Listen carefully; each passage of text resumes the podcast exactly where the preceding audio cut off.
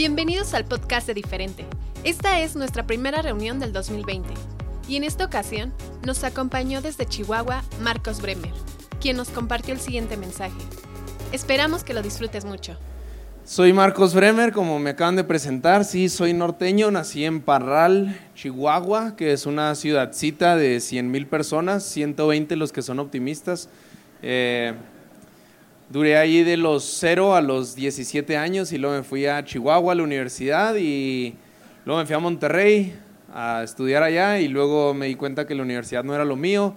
Eh, me fui a perseguir mis sueños musicales y luego terminé trabajando en una iglesia cristiana, eh, súper random toda mi, mi, vida. Luego me casé con eh, la mujer más bonita que jamás van a ver, se llama Alexa.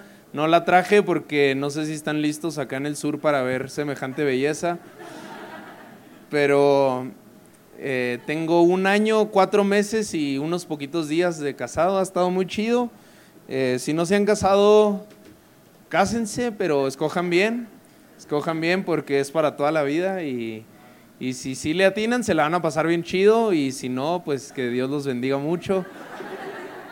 Les manda saludos Alexa y, pues nada, ella siempre ora por mí antes de que, de que vaya a compartir. Hoy es la excepción a esa regla, pero espero que todos me vaya, me vaya muy bien. Hoy eh, eh, no voy a durar mucho, pero te quiero hablar de algo muy importante, de, de lo más importante, y es del amor real, ¿verdad? Y, yo sé que estamos en, en el 2020, el año de la visión, y qué padre, ¿verdad? Todo lo que se viene, y hay mucha expectativa, y luego eh, de repente como que el año, no sé ustedes, pero a mí me recibió muy mal. Eh, fue eh, uno de los peores eneros de toda mi vida y, era así como que toda la esperanza en el 2020 y todo. Y lo bueno, ya vamos mejorando. Y luego hoy se muere mi mayor ídolo de toda mi infancia, Kobe Bryant, que si no saben, algunos era un basquetbolista, 41 años recién cumplidos, tenía una hija recién nacida. Muy trágico, para mí es el mejor de toda la historia porque no vi jugar a Michael Jordan pero se muere hoy. Es como que, ah, golpe tras golpe, ¿verdad? Pero ahí vamos con la esperanza y todo. Y, he estado leyendo mucho eh, algunos pasajes de la Biblia y he estado estudiando la vida de Juan. Y se me hace muy, muy peculiar Juan, ¿verdad? Porque si alguna vez has leído eh, el libro de Juan, él se refiere a sí mismo como el amado, ¿verdad? El más amado por Jesús. Y es así como que el, el vato de la autoestima de todos los evangelios, ¿no? Y, se me hace muy chido, me identifico mucho con él porque yo soy el favorito de mis papás, yo estoy 100% seguro de eso, somos cuatro hijos, ya tuvieron aquí a mi otro hermano, a Enrique, y es fácil ser el favorito cuando tu competencia es Enrique. Eh, entonces me identifico mucho con Juan, ¿no? Pero quiero, quiero hablar de esto, amor real. Y Jesús en una escena está con todos sus discípulos, ¿verdad? Y está eh, Juan ahí hablando y, y estaba Juan enseguida de él y están todos en la mesa y está Pedro que es el chismoso de siempre y está, pero Juan está enseguida de Jesús, ¿verdad? Y se me hace muy interesante cómo eh, atesoramos los, los diez mandamientos y cosas así en nuestras vidas, ¿verdad? Y los conocemos, seas cristiano o no seas cristiano, es como que sabes algo de los diez mandamientos, ¿verdad? Y mínimo es como que, ah, bueno, no matarás, ok, eh, lo tengo dominado. Y, y cosillas así, pero eh, atesoramos mucho eso, pero luego en, Juan se nos enseña un nuevo mandamiento que lo dice Jesús y ese como que no le ponemos mucha atención o lo pasamos así eh, muy por encimita, no es como que lo tenemos tan apegado como que no matarás, ok, no mataré, ¿verdad? Y, este nuevo mandamiento eh, se lo revela Jesús a Juan unos minutos después de haberle dicho a Juan que Judas lo iba a traicionar.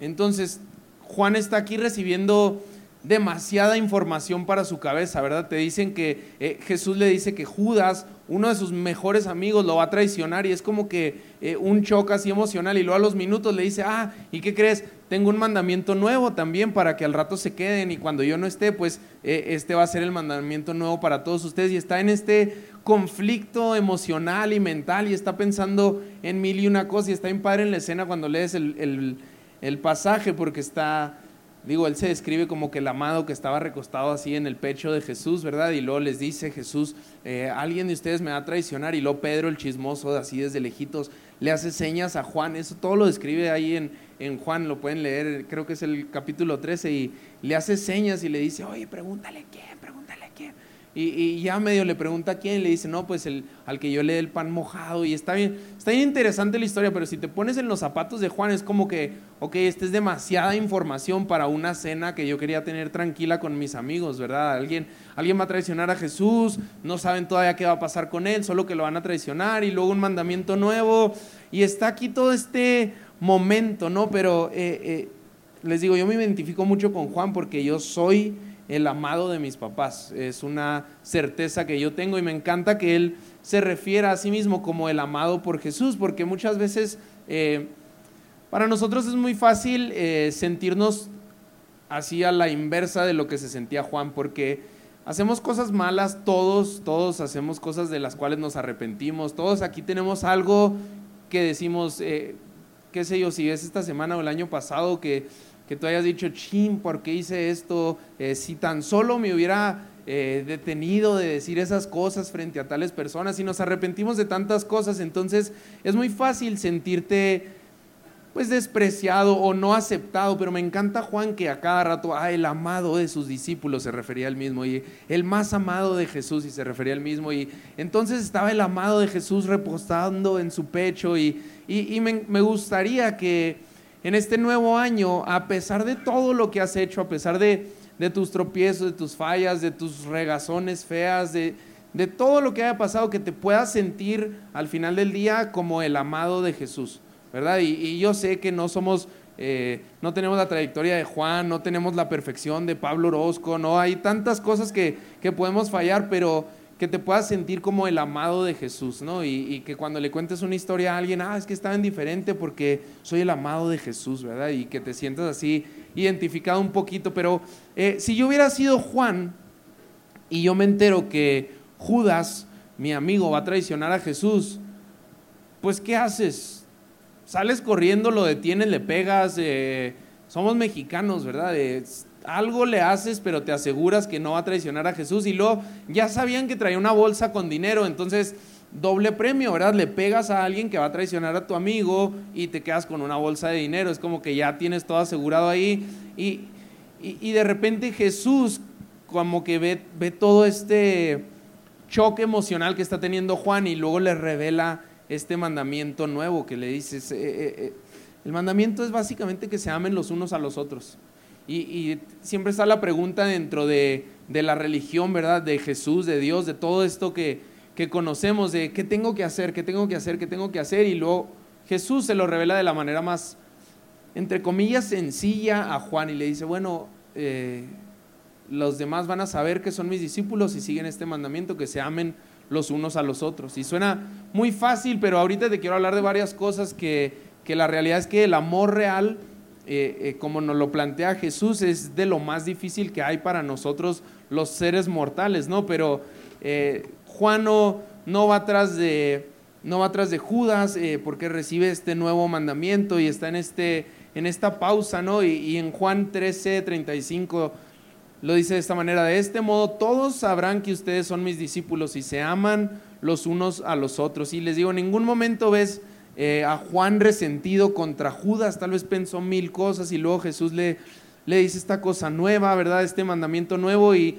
y luego te pones a estudiar las cartas de Juan, primera y segunda, ya al final de la Biblia, ya yéndonos así, esos los encuentras fácil porque están atrás de Apocalipsis, por si algún día te quieres sentir bien profesional, abre tu Biblia en primera de Juan y llegas bien rápido ahí, es de esos libros como Génesis.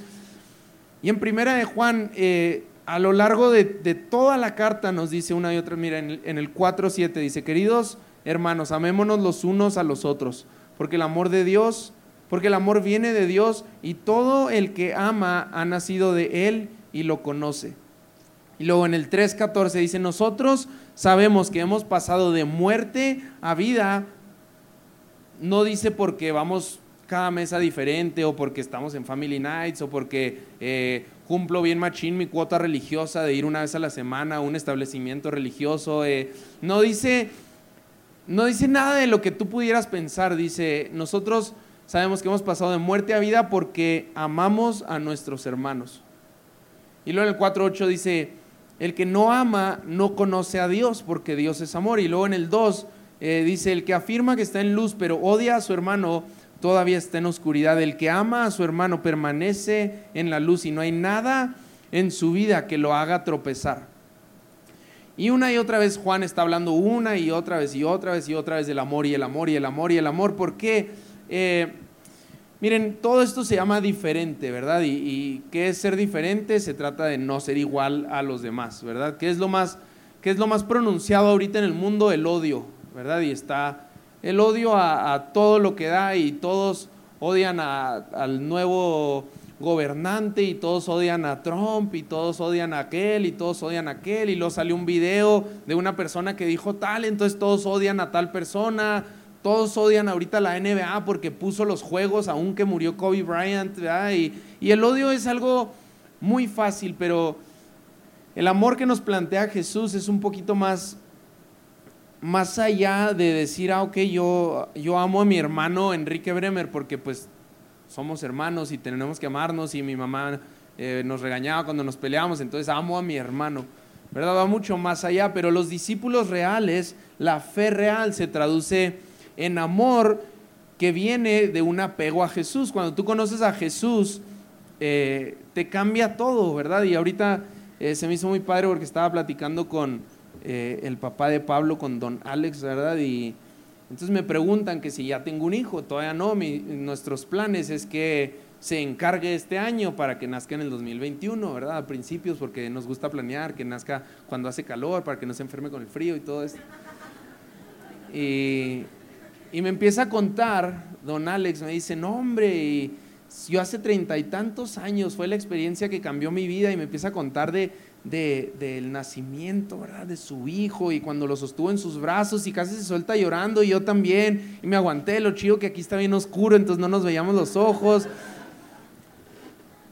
Pero eh, eh, no, no, es, no es un amor terrenal lo que se está refiriendo Jesús, va mucho más allá. Y cuando tú conoces a Jesús, el amor eh, a tu hijo, el amor a tu hermano, el amor a, tu novia, el amor a tu esposa, el amor a tus amigos, de repente se eleva a otro nivel, ¿verdad? Y, se empieza a traducir y, es tan fácil, entre comillas, como lo decía Juan, ah, eh, ¿quieres mostrarle a otros que tú conoces a Jesús?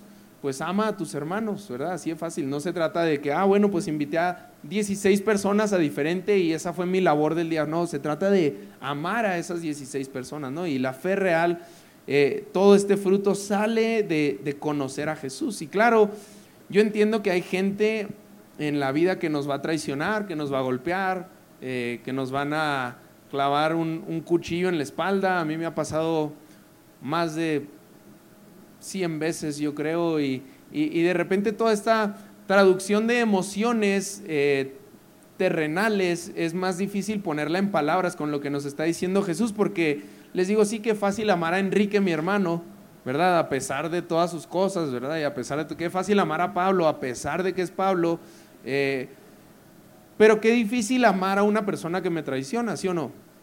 ¿Alguien de ustedes lo han traicionado a alguien? ¿Sí? Medio van hablando poquito más. alguien lo han traicionado? Los que no, qué padre, dichosos ustedes, pero a los que sí nos han traicionado se siente muy feo, la neta, se siente espantoso. Eh, yo cuando estaba en primaria, ¿verdad? Cuando antes éramos inocentes, ¿verdad? Ahorita las nuevas generaciones pues ya no, pero yo cuando estaba en primaria no me atrevía a hablarle a la niña que me gustaba, entonces le mandaba notitas así a mano, se las pasaba y ya las leía ella y me respondía, porque al momento de vernos cara a cara, silencio total, ¿verdad? Nadie podía hablar porque los nervios te consumían, ahorita ya todos los niños tienen novias. Y uno de mis disque amigos agarró mi notita y luego se la guardó y luego hizo una él y luego se la dio. Y luego ellos hicieron novios y me ganó. Neta. Y estoy marcado hasta la fecha, sí. Ya estoy casado y todo. Y, son cosas que, chinita, no es por la chava, es por la traición de este amigo, ¿verdad? Y, y a todos nos han traicionado en, en niveles distintos y todo. Amar a una persona que te traiciona es del amor a que se refería Jesús y es lo más difícil que puedes hacer como ser humano.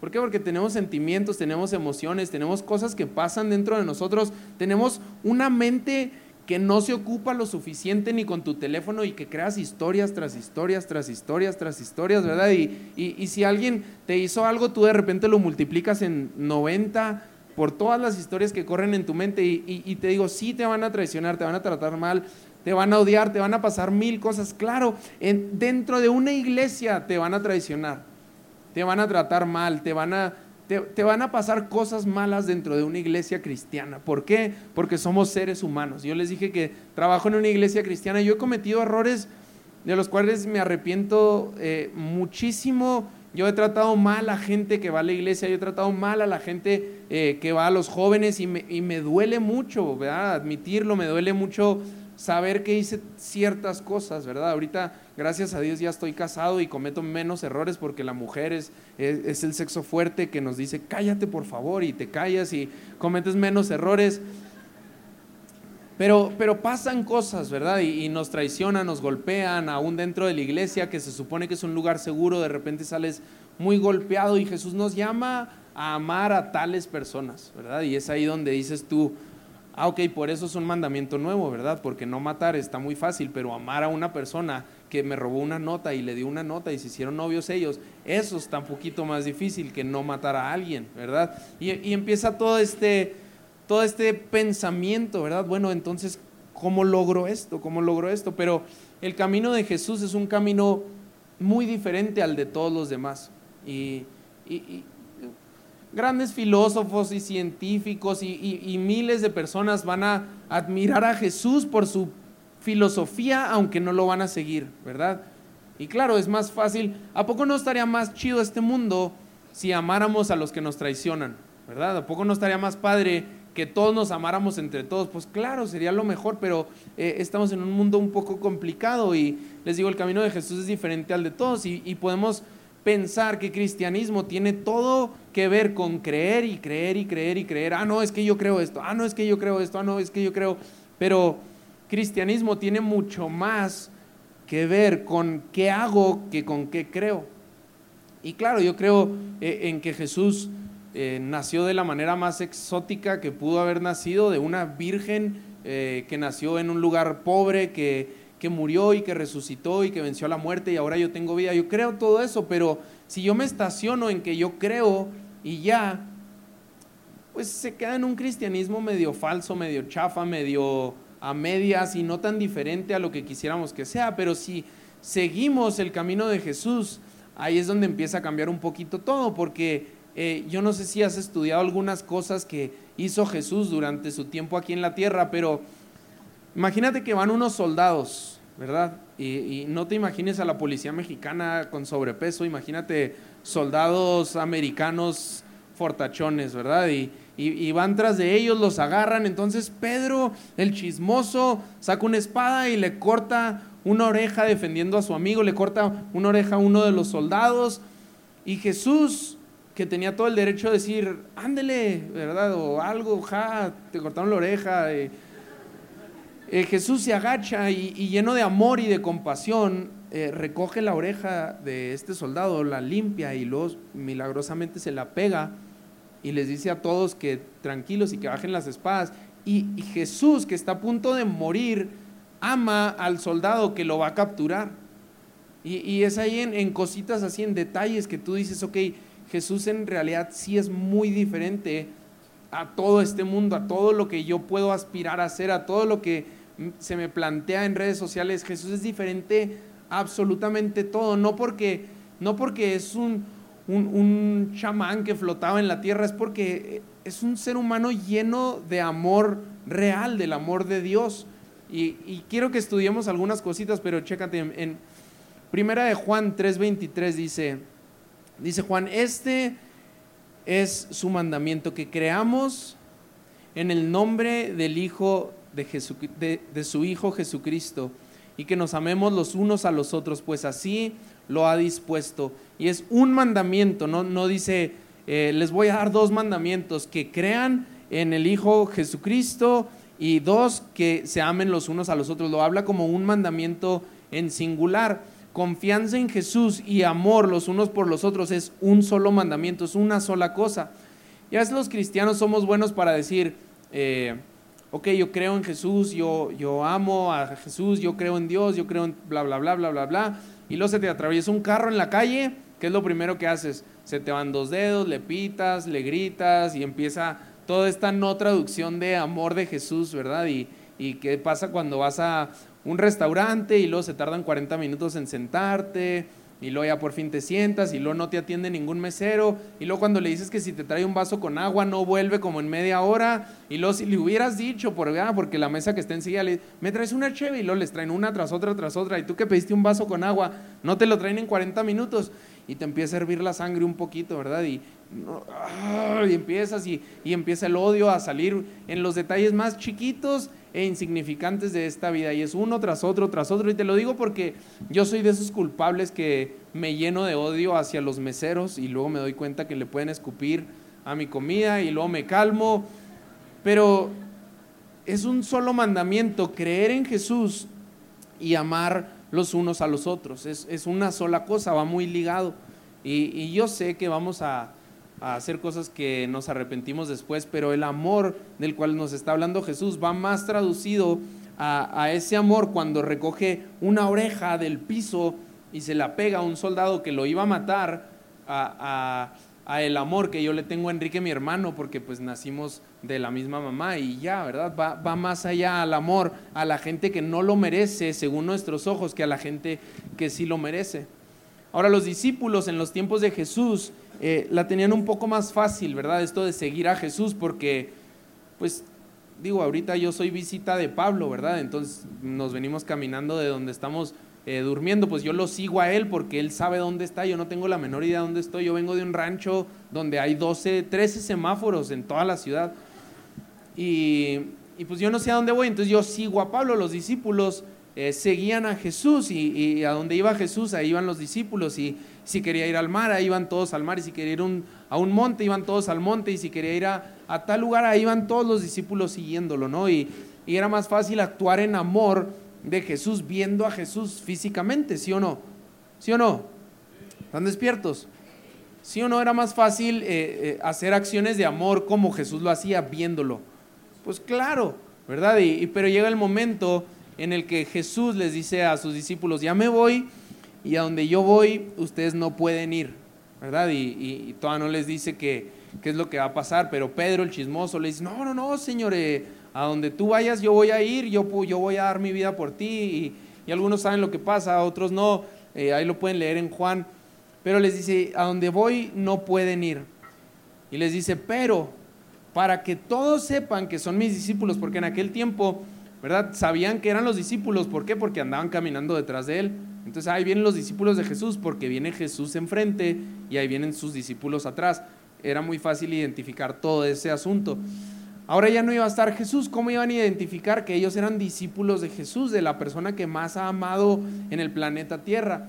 Y les dice, ah, es fácil, si se aman los unos a los otros, todos los demás van a saber que ustedes son mis discípulos. Y Jesús empieza eh, eh, a dar estos destellos de, de ser diferente en este mundo, ¿verdad? En este mundo lleno de odio, en aquel entonces era guerra tras guerra, todos contra todos, y Jesús les dice, bueno, yo ya me voy, pero tan fácil y tan sencillo, ámense los unos a los otros. ¿Qué tengo que hacer, Jesús? ¿Qué tengo que hacer? ¿Cómo le voy a hacer ahora? Ámense los unos a los otros. Y sí, el Espíritu Santo les va a ayudar. ¿Qué es, lo más, qué es lo más importante que van a hacer? Amarse los unos a los otros. Y una y otra vez. Y Juan abraza este mandamiento como ningún otro. Y, les digo, todo primera de Juan se dedica a hablarnos del amor los unos por los otros. Y, les digo, los diez mandamientos los tenemos ahí, ¿verdad? Atesorados. Y es como que chido, ¿verdad? De cuentas mentiras, tú sabes que estás mal, honrarás a tu padre, a tu madre, pues eh, claro, ¿verdad? Sin ellos no existiría, eh, no matarás, vamos al 100. Y, luego este nuevo mandamiento de Jesús lo tenemos muy a medias así en nuestras vidas, muy como que, bueno, amo a, lo que se tiene que amar y lo que no, pues allá ellos, ¿no? Y allá es muy su cotorreo. Pero yo quiero que, que en este nuevo año podamos ser eh, diferentes en, en, la manera en que amamos a la gente, ¿verdad? Y ahorita más tarde les voy a, en unos minutos les voy a extender un reto, pero quiero que comparemos un poquito qué tan diferente es el camino de Jesús al pensamiento de aquí. Y, solo, solo anoté tres cosas rápidas, ¿verdad? Pero algo, una imagen muy típica en todo el mundo de las redes sociales es perdono pero no olvido. ¿Alguien ha visto algo así, esa frasecita en algún lado? Perdono pero no olvido. Y, todos abrazan eso muy fácil y, luego Jesús nos dice, Padre, eh, perdónanos así como nosotros perdonamos a los que nos ofenden. Y de repente no le ponemos tanta atención a ese pasaje, pero están los discípulos, enséñanos a orar. Eh, hemos visto que cuando tú oras, pues cosas chidas pasan, entonces enséñanos a orar para ver si pasa lo mismo. Y Jesús les dice, eh, bueno, eh, pidan esto, Padre, perdónanos como nosotros perdonamos a los que nos ofenden. No dice como nosotros perdonamos a, nuestra mamá cuando no nos hace la comida como nos gusta. No dice perdona a mi amigo cuando me deja plantado para ir a hacer esto. Dice perdona a los que nos ofenden. Ah, perdona, perdona nuestros pecados así como nosotros perdonamos a los que nos ofenden. Y luego todo este mundo, ¿verdad? Nos está planteando una idea de amor propio y de amor egoísta, ¿verdad? Y de amarnos a nosotros mismos por sobre todas las cosas. Y primero eres tú, primero eres tú, primero soy yo. Me tengo que amar a mí mismo para poder amar a los demás. Y luego Jesús nos dice, ok, está muy bien, pero ama a otros así como te amas a ti mismo. No dice que, que, ames a tus amigos como te amas a ti mismo, no dice, que, no dice que ames a tu familia, dice ama a otros, ama a todos así como te amas a ti mismo.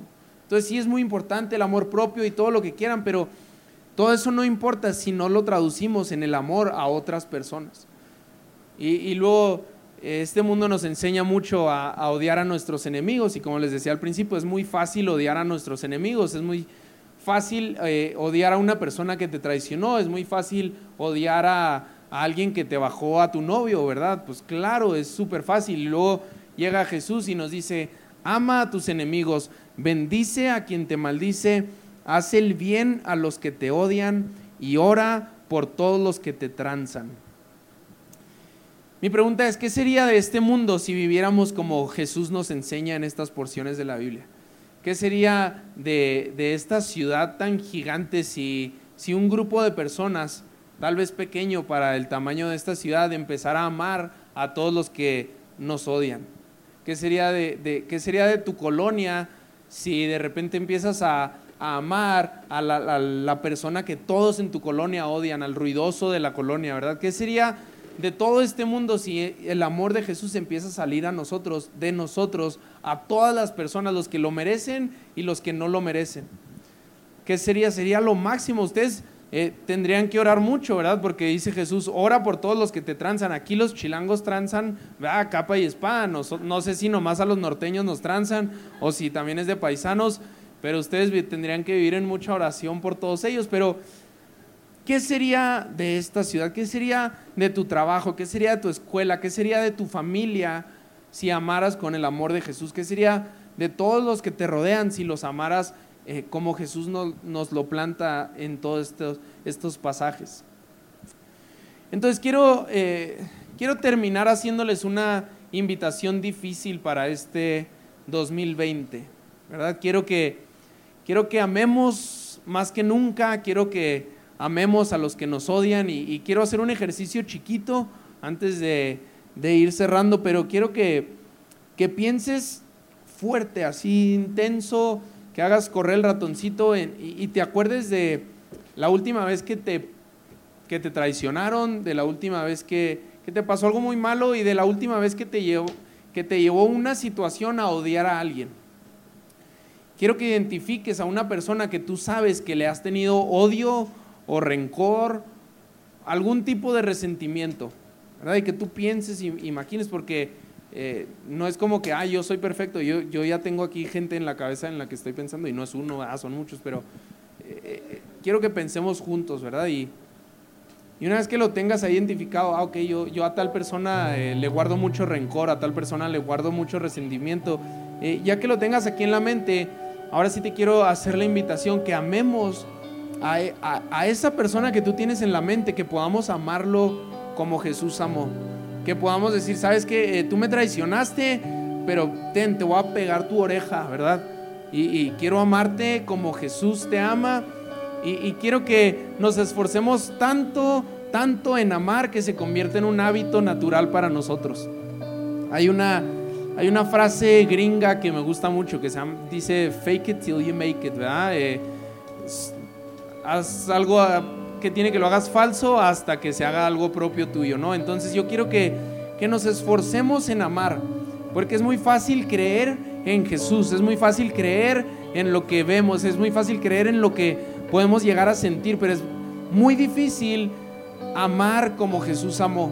Entonces yo quiero que nos esforcemos, ¿verdad? Que este sea un año de decir, híjole, es que ese vato no se merece para nada mi afecto, mi amor, pero me voy a esforzar con todo mi ser en amarlo. ¿Por qué? Porque este es el mandamiento nuevo que nos dejó Jesús antes de morir. Nelson Mandela dijo, eh, al, al, salir por las puertas de la cárcel hacia mi libertad, supe que si no dejaba atrás toda la ira, el odio y el resentimiento, seguiría siendo un prisionero. Y, y se me hace muy chido porque si lo traduces atrás, Jesús sabía que Jesús sabía y sabe ahorita que el amor es lo único que nos puede dar libertad. Y, el, odio, el rencor, el resentimiento te va a tener cautivo por siempre hasta que lo sueltes. ¿Verdad? Y hay un ejemplo muy estúpido que es de unos changuitos. Y esto es real, lo puedes buscar en YouTube. Pero son unos changuitos, no me acuerdo el nombre de ellos, pero haz cuenta que para cazarlos eh, agarran un coco y le hacen un hoyo chiquito y meten unos manís adentro del coco. Entonces el changuito mete la mano como puede, agarra los manís y en su afán de comerse el maní no lo puede soltar y entonces ya no puede sacar su puño del coco y te ríes y te agüitas porque de repente de la desesperación se empieza a dar unos coconazos y se matan solos los changuitos y esto es real.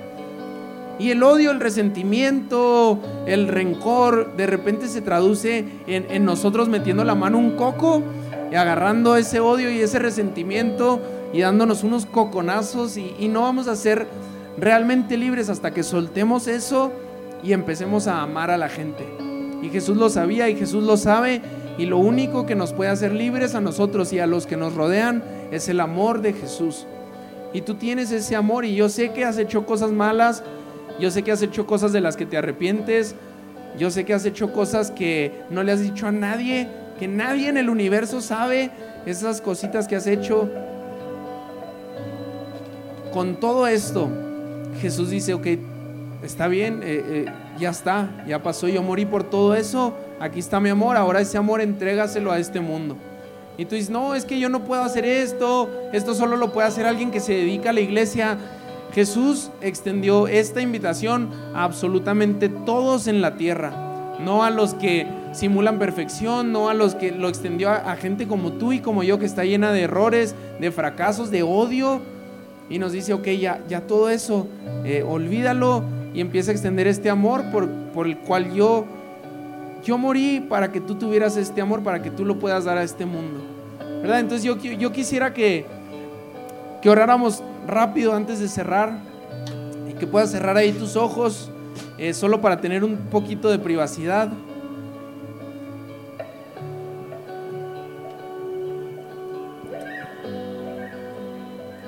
Y tal vez ahorita en tu mente están pasando tantas cosas que, que has hecho mal, tantas cosas que, que tienes odio y rencor, tantas cosas que te han pasado, tantas cosas que te han hecho. Pero yo quisiera que ahorita puedas hacer todo eso a un lado y puedas descansar en el amor de Jesús. Jesús sabía por todo lo que iba a morir en esa cruz. Jesús sabía todo lo que tú ibas a hacer. Y aún así Él estuvo dispuesto a ir a la cruz y morir por cada una de esas cosas. Y ahora tú puedes ser una extensión de ese amor para todos los que te rodean. Padre, gracias porque Jesús es una realidad. Gracias porque Jesús sí murió en una cruz y sí resucitó. Y gracias porque ahora todo ese amor y todo ese poder que lo levantó de los muertos habita en nosotros. Seres imperfectos, llenos de errores y de fallas. Padre, gracias porque tú nos escoges a nosotros para llevar tu amor a este mundo, Señor. Te pido que que nos hagas entender que, que, este amor va mucho más allá de lo que nosotros pudimos haber hecho o aún de lo que vamos a hacer, Señor. Padre, te pido que, que nos des la fuerza y las agallas de amar a nuestros enemigos y de amar a los que han hecho tantas cosas malas contra nosotros y de amar a los que nos traicionaron y de amar a todos los que nos odian, Señor. Te pido que podamos ser una generación diferente a todos los que están allá afuera y que podamos ser una generación llena de amor real. Y que podamos llevar este mandamiento nuevo, Señor, y atesorarlo y amar como nadie ha amado, Señor. Te lo pido en el nombre de Cristo Jesús.